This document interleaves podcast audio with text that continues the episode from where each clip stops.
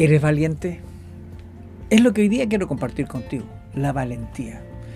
En un diccionario online se refiere a la valentía como una actitud y una determinación con la cual un individuo hace frente y responde ante una situación de peligro, miedo o riesgo. Valentía también es una virtud del ser humano, que, que, impulsa a ejecutar una acción a pesar del miedo y temor por las dificultades y riesgos a sobrepasar forma parte de la fuerza interior que poseen los individuos a fin de responder ante una situación que implique afrontar miedos o riesgos. Muchas veces nuestros pensamientos podrían ser atemorizantes e incrédulos. Cuando salimos de nuestra casa, se nos, puede ocurrir, se nos pueden ocurrir muchas razones por las cuales las cosas no saldrán como nosotros esperamos.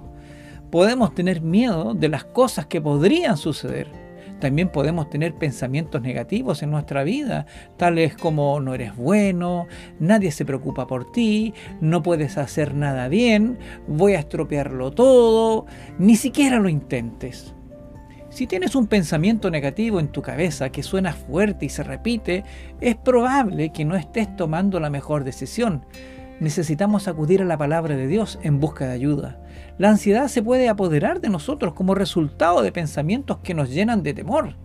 Y aunque hay muchas lecciones bíblicas disponibles sobre el miedo, Moisés, Moisés enfrentó su inseguridad y sus temores respondiendo al llamado de Dios de regresar a Egipto, donde comenzaron sus temores, sus miedos.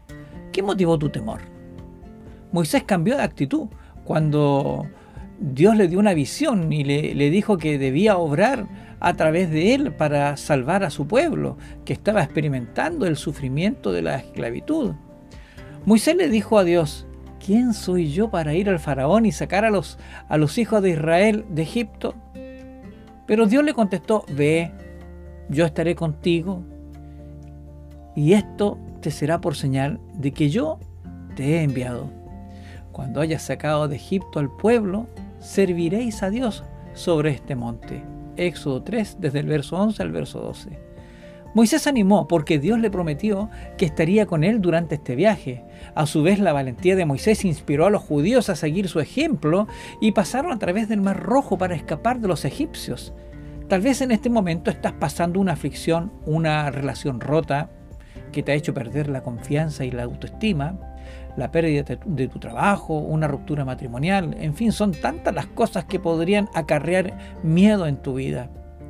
Este pasaje que acabamos de leer te invita a confiar en Dios y regresar a una actitud de valentía para enfrentar tus miedos.